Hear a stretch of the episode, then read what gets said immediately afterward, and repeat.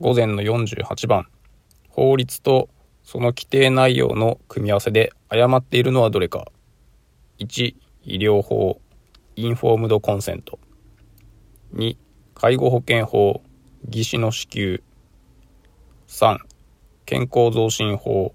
がん検診。4高齢者障害者等の移動等の円滑化の推進に関する法律。バリアフリー新法。車椅子使用者用の駐車場確保。5障害者の日常生活及び社会生活を総合的に支援するための法律。障害者総合支援法。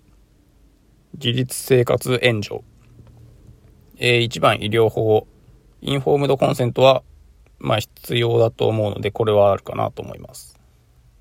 で介護保険法で技師の支給技師は多分医療保険医療法で規定されてるんじゃないかなとも思いますで、3番、健康増進法、がん検診ありそうですし、えー、バリアフリー新法、車椅子使用者の駐車場確保ありそうですね。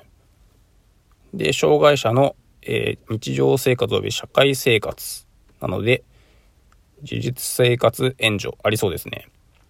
なので、2番を選んで正解しています。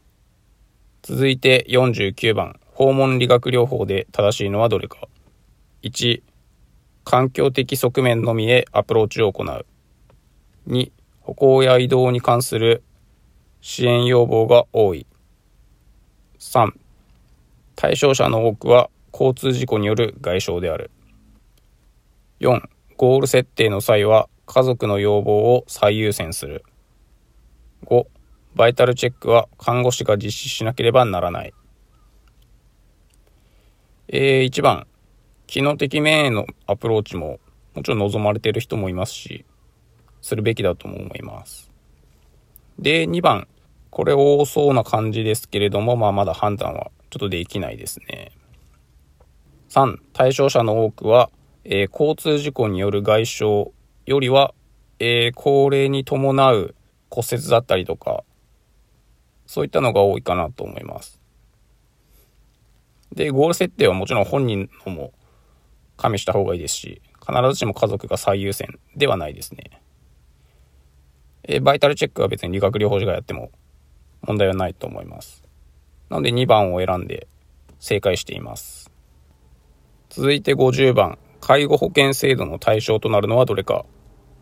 1、居室の増築。2、廊下幅の拡張。3、照明器具の変更。4、床面材料の変更。5、寝室スペースの増築。まあ、イメージ的にはやっぱ動線の確保だったり、段差の解消みたいなところなんで、居室の増築はちょっと違うかなと思います。で、廊下幅の拡張はなんかありそうですよね。車の、車椅子が通れるようにとか。